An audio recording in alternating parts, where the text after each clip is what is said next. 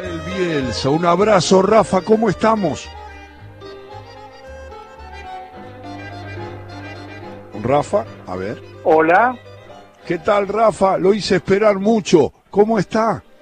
No, pero me hizo esperar muy bien acompañado. ¿Me daría un poquito más de retorno, vale, que lo escucho muy, muy lejos? A ver, a ver si ya le da el mejor retondo, ahí llega mejor. Sí, ahí estoy mejor, ahí, está, ahí lo puedo escuchar.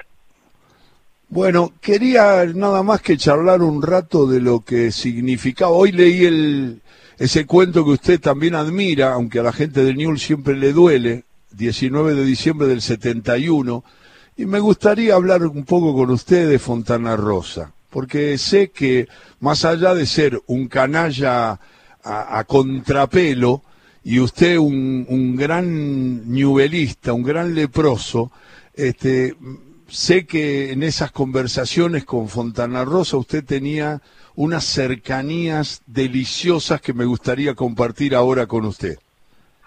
Sí, cómo no, Alejandro, no podría haber hecho un introito más adecuado, porque habló de la muerte del gorrión de París y ese 19 de diciembre eh, que yo estaba en la cancha de River, para mí fue fue absolutamente luctuoso, ¿no? Fue un fue un trago muy amargo. Ahora el cuento de, de Fontana Rosa, a quien le, le, aclaro, yo lo conocí menos de lo que lo hubiera querido conocer, porque al no vivir en Rosario la amistad se volvía muy difícil, porque él era un rosarino visceral. Este, eh, ese cuento de Fontana Rosa, a mi modo de ver, eh, es uno de los, si no es el mejor cuento de fútbol, eh, le pegan el palo. Es un, la anécdota es extraordinaria, como está narrado es extraordinario, el ritmo del cuento es extraordinario y el final, eh, bueno, nunca es triste la verdad, pero no tiene remedio. Es verdad. Es Rafael Bielsa que está charlando de un, un, un día que él recuerda, el 19 de diciembre, este, yo lo recuerdo bien, eh, Rafa, porque era mi cumple, es mi cumpleaños, y yo estaba en la cancha viéndolo con mis amigos de Jeva, eh, que no éramos ni de Newell's ni de Central, pero fuimos a ver ese partido a la cancha de River con Hugo Merlo y Alberto Cueno, y siempre nos acordamos de lo que significaba ese equipo de Newell's por su calidad que trascendía todo, porque yo me acuerdo que le robaba los carnets de, de, polémica en el fútbol, los ingresos a las canchas, y me hacía acompañar por alguien más grande, yo tenía 15, 17 años, y como pasaba como acompañante de un periodista que iba a cubrir el partido para poder ver a Newell's en Capital, verlo a Oberti, verlo a Sanabria, verlo a Cucurucho Santa María, a Marcos Pereira Martí, y justo ese partido que se juega en la cancha de River, que era una semifinal final, digamos, para expresarlo claramente, estuvimos en la cancha y vimos esa victoria del, Central de la Bruna, ¿no? Mire, yo lo que recuerdo, Alejandro, eh, porque también fui con muchas, con muchas vicisitudes, porque estaba el tren, había que ir hasta Núñez, eh, después había que entrar en la cancha, pero bueno, finalmente entré y, lo pude ver, era un Newell lujoso, absolutamente lujoso, y a Central lo dirigía, eh, si no me equivoco, el feo Labruna, que era un tipo que le gustaba el buen fútbol, pero en ese partido eh, Central tuvo muy buen dispositivo táctico, porque creo que Aymar le hizo marca hombre a hombre a Marito Sanabria, y, eh, y yo creo que, bueno, jugó muy bien el Colorado Killer por izquierda, me acuerdo que el Coco Pascutini era el central de central derecho de central que jugó bien y el Flaco Landucci que era un 5 a la antigua también jugó un buen partido.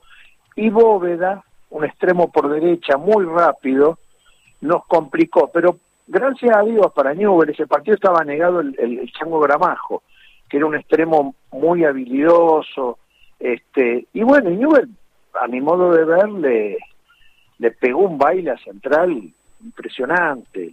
Yo creo que, que Munuti, que era el arquero, me parece que Monuti, si no me falla la memoria, venía de los Andes. Sí, eh, sí. Eh, venía de los Andes, ¿no, Ale? Sí, ahora yo tengo, no es Menuti, no Munuti. Menuti, Menuti, Menuti, tiene razón, es Menuti. Sí, sí, venía de los Andes.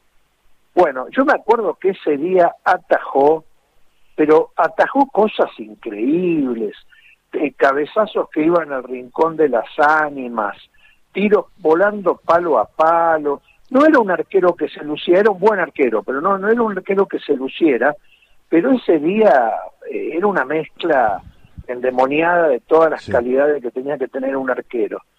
Y, yo, estaba completamente seguro de que Newell ese partido lo ganaba. Con lo cual, eh, la derrota fue fue como la ira de Dios, ¿no? Fue fue un enojo. Yo, mira, hasta hoy que lo escuché, no no tenía presente que Edith Piaf había muerto un 19 de, diciembre, ni tampoco que usted nació, nació, años. Nació. Ah, nació, un 19. Ah, nació, nació, nació. Nació un 19 es una historia que, que, increíble, ¿no? Como, como, todo, como en el arte o en el relato, en la narración, todo se va juntando porque eh, eh, eh, eh el Gorrión de París tuvo una vida como, como lo cuenta el, poema de, de una vida muy, este, muy dura, muy azarosa, muy compleja, muy complicada. Y finalmente encontró el amor, que era un boxeador, Marcel Cerdán. Marcel Cerdán. ¿Usted vio la película de Lelouch, Edith y Marcel? Por supuesto, ah. por supuesto que la vi. Qué este, maravilla. Es una maravilla y, y, y estaban profundamente enamorados. Y eh, bueno, Edith Piaf no era una, una compositora habitual, era más bien un intérprete, ¿no? No por nada Blaisten cita una canción maravillosa, Las hojas muertas. Creo que es un poema de Prevert, Las hojas muertas. Me parece que es un poema de Prevert. Y, y se mata en un accidente de avión, Marcel Cerdán. Así es. Y, y ella compone un tema, Canción de Amor, que es una de las canciones más hermosas que yo haya escuchado, eh, vinculadas con el amor y vinculadas con cualquier cosa. Es una canción, eh, si la tiene su, su operador y cuando, cuando, cuando cerremos la puede reproducir, es una canción, bueno, una canción que estaría de acuerdo con mi, con mi alma después de la, de la palomita de Poi. claro, lágrimas en el alma por ese recuerdo que eh, lo, usted representa cuando dice eso o cuando Fontana Rosa describe la alegría de Central o cuando el ingeniero Daniel Rearte me escribió esa bella carta que yo puse felicitaciones ingeniero donde ve desde el lado de ustedes el, el, lo, el lado trágico del, del partido Newell's y Central, lo que ustedes sufrieron por el gol de Poi que generó el campeonato de Central y la frustración para Newell's, se ven muy bien todas las cosas que dicen, eh, se ve muy bien el espejo del alma del, del futbolero. Es decir, eh, lo lamentamos mucho a veces, porque hay mucha gente mucho más eh, entendida, que analiza mucho mejor las cosas, usando la racionalidad y la sabiduría, la acumulación de conocimiento, pero a veces la pasión tira todo al diablo y no se puede medir en ese sentido. El recuerdo suyo del dolor es un recuerdo genuino, el recuerdo de la alegría que usted tuvo en tantas veces que Newell's dio golpes importantes y, y ganó, también se recuerdan con el alma y con toda vibración. Hay que entender ahí que esa pasión enseguecedora a veces nos aleja del equilibrio, pero hay que aceptar lo que también es una condición. Bueno, naturalmente, ¿no? Yo la, la verdad es que el, relato de Rearte, que a mí me lo contó en una circunstancia increíble, nos encontramos de casualidad, nos pasamos las señas y me lo contó antes de, antes de que fuera conocido. Yo lo, yo lo, lo, relaté en algún cuento, a ese relato, antes de que se hiciera la carta conocida. La carta es, la, es lo que vale la pena porque el, porque el relato es impagable y está maravillosamente contado en la carta de, del ingeniero. Eh, mire, yo tenía 18 años en ese momento eh, y, y, estaba muy metido en la política, o sea, Perón volvía, Perón volvía, Perón volvía, eh, estaba enamorado, estaba enamorado por primera vez, enamorado de verdad.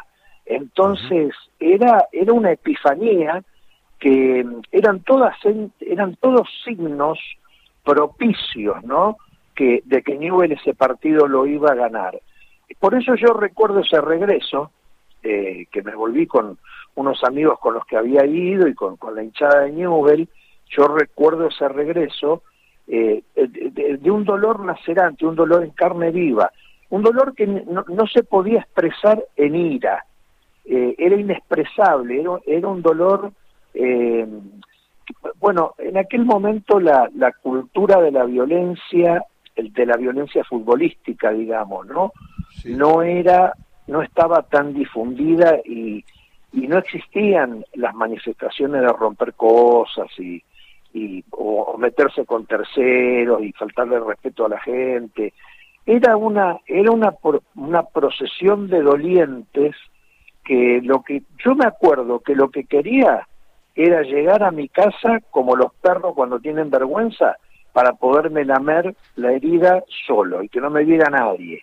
Y si me podía quedar en, mi casa encerrado la mayor cantidad de tiempo posible, mejor. Y bueno, por el otro lado está lo que cuenta en negro, ¿no? E, esa, esa alegría, este, esa alegría desbordante, ese, ese, claro, porque eh, hay un fenómeno yo no sé, le decía el otro día a un periodista francés que, que, yo no conozco en Argentina, no sé si usted conoce, Ale, un tipo que cambie de camiseta, que, que se haga de otro club. Serán expresiones muy marginales, ¿no? Entonces los colores son como, como uno mismo en un escenario distinto. Entonces, haber perdido ese partido produjo un dolor, eh, una vergüenza, un, un es muy difícil de expresar. Eh, viendo un espectáculo mío en Mar del Plata, el ingeniero Rearte, estábamos con Marcelo Sanjurjo haciendo en la subasta Teatro Bar en ese momento, eh, y él vio que en el último tramo del espectáculo, homenajes a Maradona, a San Filipo, a tantos jugadores del fútbol argentino, yo anuncio que voy a decir 19 de diciembre del 71 de Roberto Fontana Rosa, y en ese momento la mujer que estaba con Daniel, que después me di cuenta, se va. Y en ese momento Darío Grandinetti, el gran actor y gran amigo, estaba eh, con unos amigos haciendo esa idea con Pablo Pérez Iglesias, a Pablo le mando un beso, y, con Luis Garriga armaron la subasta Teatro Bar. Y ahí hacíamos el espectáculo con Marcelo eh, y el fútbol contó un cuento. Y se levanta la mujer y se va.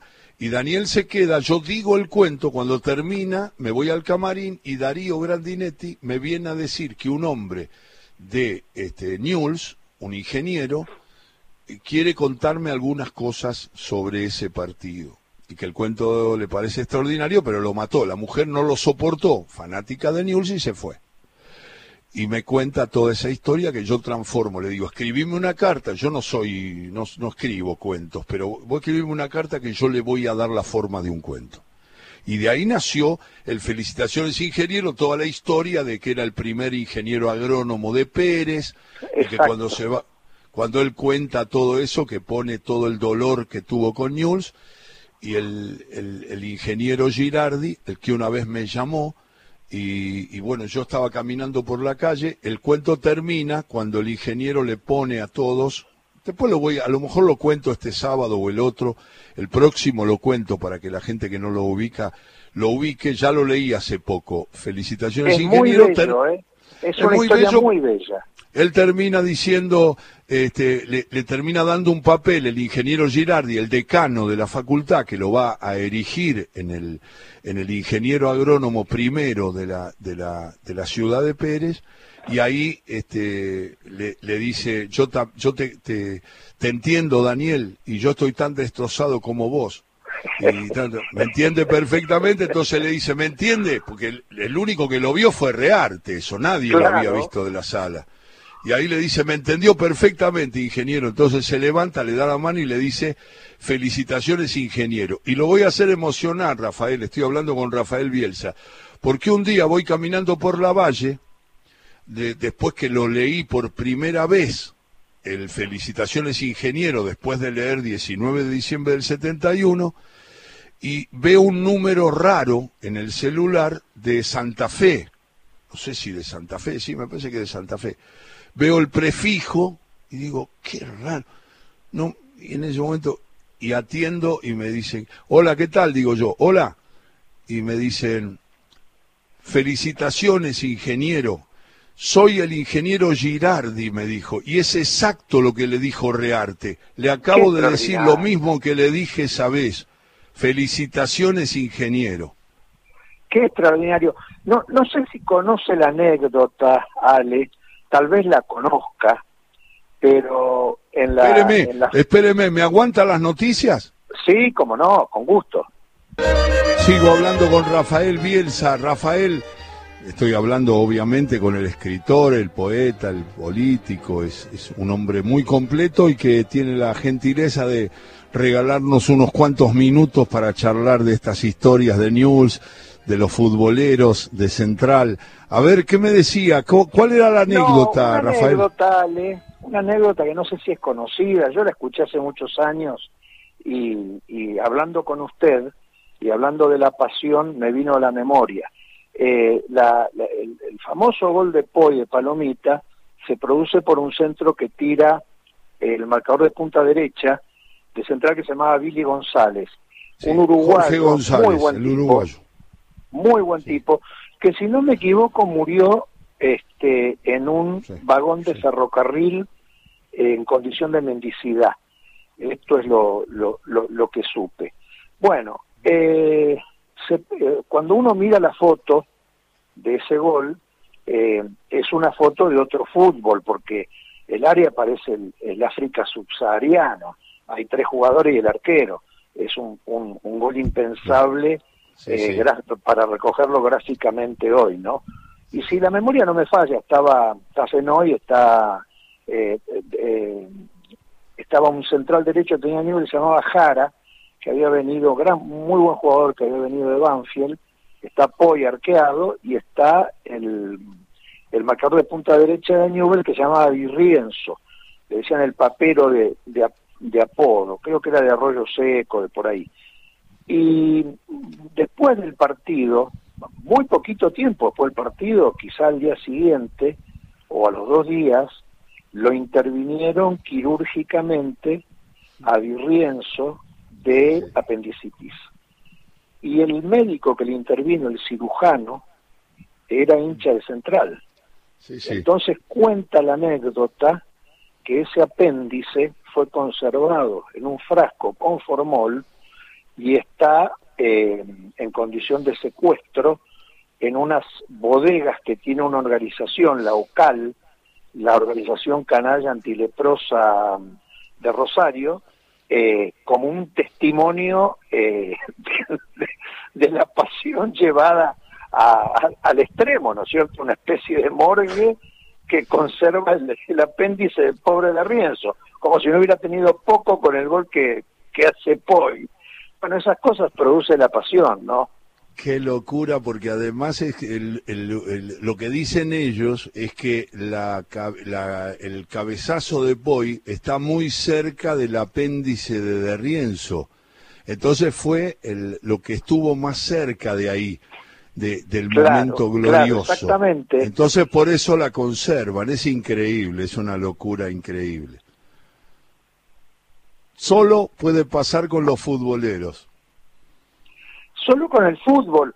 Eh, yo, cuando yo le cuento a usted eh, cuando yo le voy contando y me aparecen las imágenes en el tren, en ese tren que era la Estrella del Norte, que venía de Tucumán, con el que nos fuimos a, hasta Buenos Aires, este, con el que nos volvimos, yo, eh, yo tengo como, como cuchilladas de la misma especie de dolor que tuve ese día.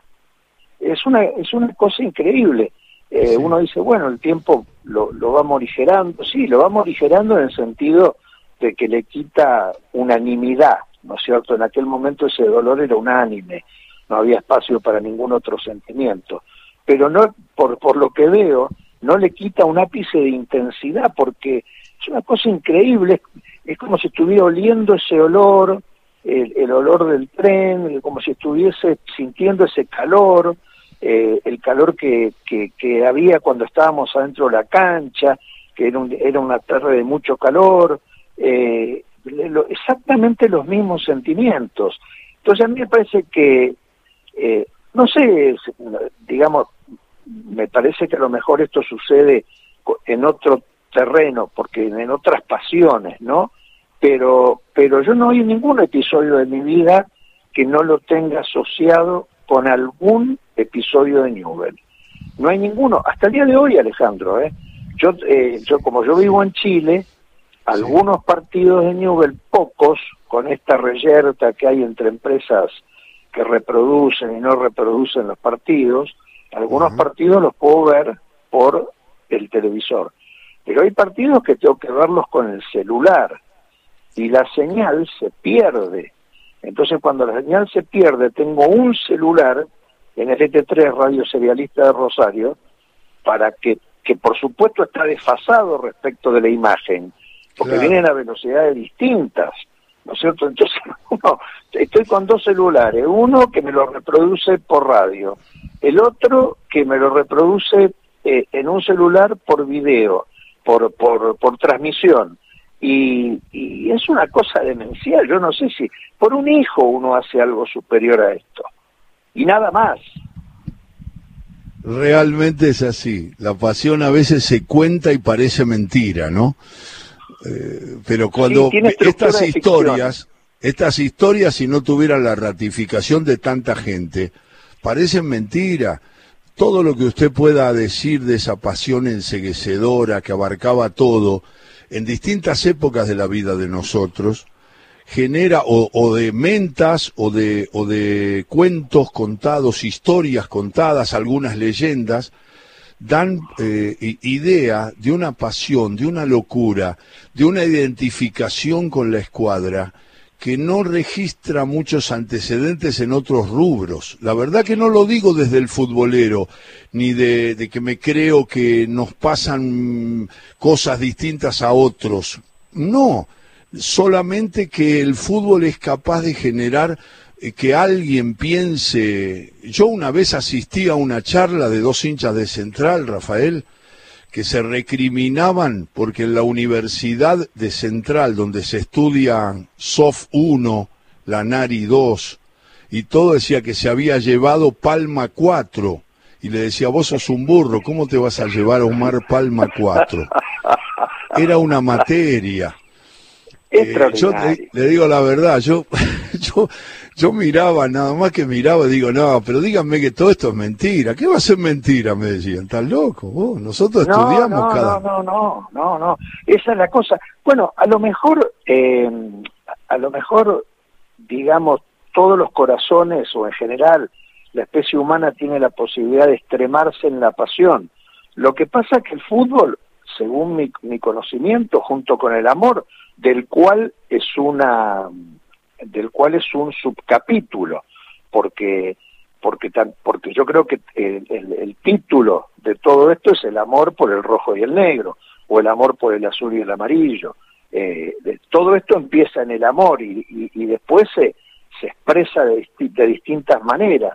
Bueno, yo creo que el, fútbol es, lo que lleva la pasión a, al, a un punto tan extremo como el del amor pasional porque cuando, cuando recién yo lo escuchaba, ¿no? Palma 1, etcétera, etcétera, etcétera, etcétera, usted sabe que yo tenía con mi hermano una, teníamos con mi hermano una especie de competencia que científica, ¿no? Absolutamente científica, donde cuando veíamos jugadores que nos gustaban en las inferiores, le estoy hablando, él ya 14, yo 16, o él 13 y yo 15, este, su futuro futbolístico por el apellido. Entonces había jugadores que tenían un apellido a los cuales nunca les podía estar destinado otro, otro futuro que la gloria, porque un jugador que se llama Gamboa, ¿cómo no va a ser un crack? ¿No es cierto? Un jugador que se llama Cáceres, tiene que ser un crack. No había posibilidad que le fuera mal. Jugador que se llama Sarrachini juega por la derecha.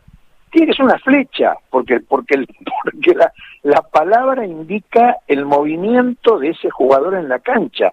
Y, y lo más increíble, eh, no le decía un 100%, pero el 80% de las veces la pegábamos. Me acuerdo que había un jugador, marcador de punta izquierda de, de Banfield, este, muy buen tipo, que un día le pegó un baile Marcos Pereira Martín, se llamaba Pipastrelli, el jugador. Sí, me acuerdo. Y, después hablábamos con mi hermano, y, yo le decía, Marce, eh, eh, nunca lo tendría que haber puesto don Victorio Spineto.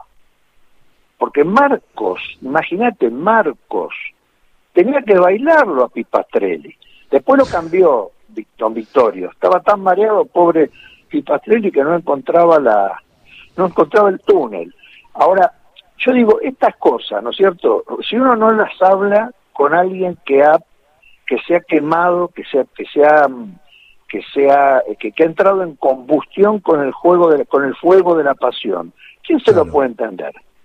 Nada, nada. Usted me, me, regaló un día un separador de todo con afecto para siempre, que es cuando usted decía que jugaba solo los días de lluvia y usaba para News en el relato suyo, mientras usted jugaba solo, este, decía eh, nombres que eh, destacaba de otros equipos, que le hubiera gustado mucho que jugar. Y el caso era Puntorero, ¿no? Ese, bueno, pero ese jugó en Newell, pero, pero, pero por ejemplo, yo me acuerdo eh, de una tradición espantosa. Yo ponía en mi equipo a la Chocha Casares, que era un central derecho que tenía Rosario Central, que era un jugador delicioso. Nosotros teníamos a Daniel Musante, buen jugador, pero, pero, pero Casares era un jugador estilo Menéndez, un jugador que salía gambeteando, jugador que hacía cosas en el área chica deslumbrante. Bueno, Casares fue el que lo trajo a Gramajo a Central. Y hasta esa herejía, hasta de esa herejía, lo ponía Pedrito Ornad, un, un ocho que, que nació en Argentino Juniors, que fue un jugador extraordinario de inferior y que después en River no logró tener una carrera como... como Pero era un jugador superdotado, absolutamente superdotado. Bueno, solo, corriendo, eh, debajo de la lluvia, porque los compañeros no habían querido venir porque llovía a jugar al Parque Independencia poniendo esos jugadores. Es una cosa un poco demencial, e incluso al punto, porque me estaba acordando del partido del 19 de diciembre de 71, eh, me acuerdo que mucho después leí una, una crónica de época de un gran periodista, este Pascuato, Juvenal, Juvenal, Juvenal. conocido como Juvenal, maestro, que hizo un análisis táctico del partido, ¿no? excelentemente bien hecho, la, realmente excelentemente bien hecho. Pero yo me acuerdo mi, mi sensación de extrañeza cuando leí, porque claro, era un análisis muy bien hecho desde lo racional. Y entonces yo pensaba, ¿pero qué partido vio este tipo? Había visto eh, muy bien el partido, pero yo no lo podía entender, porque para mí el partido estaba tan lleno de color, tan lleno de, de, bruscas sensaciones, tan lleno de excesos de, la, atmosféricos, que no podía entender que alguien lo pudiera describir en términos de desplazamiento y de, de, ese, de, ese, tipo de cuestiones. Qué bueno. Rafael, no sabe qué placer charlar con usted. Me dio mucho gusto que nos dejara unos minutos para charlar de, temas que nos gustan mucho, de todos los temas donde se mezcla también el gorrión de París, Edith Piaf, o, una película, o una escena de una película de Lelouch, o, literatura, o la vida, o Casares, o Berti, o, toda esa mezcla eh, que en realidad somos, porque esa es una de las condiciones de los futboleros, que en eso nos interesamos por algunas cosas más y nada más que eso, pero seguimos siendo futboleros de ley, ¿no? El gusto es mío, Alejandro, un, un enorme gusto de verdad y le deseo un muy, muy, muy feliz cumpleaños. Muchas gracias. Un saludo grande, eh, Rafael. Gran abrazo, gracias. Ale. Hasta pronto. Chao. Rafael Bielsa, mejorando nuestra tarde, es un hombre, es un abogado, un político, un escritor, un poeta argentino, fue ministro de Relaciones Exteriores. Vamos, la Piaf.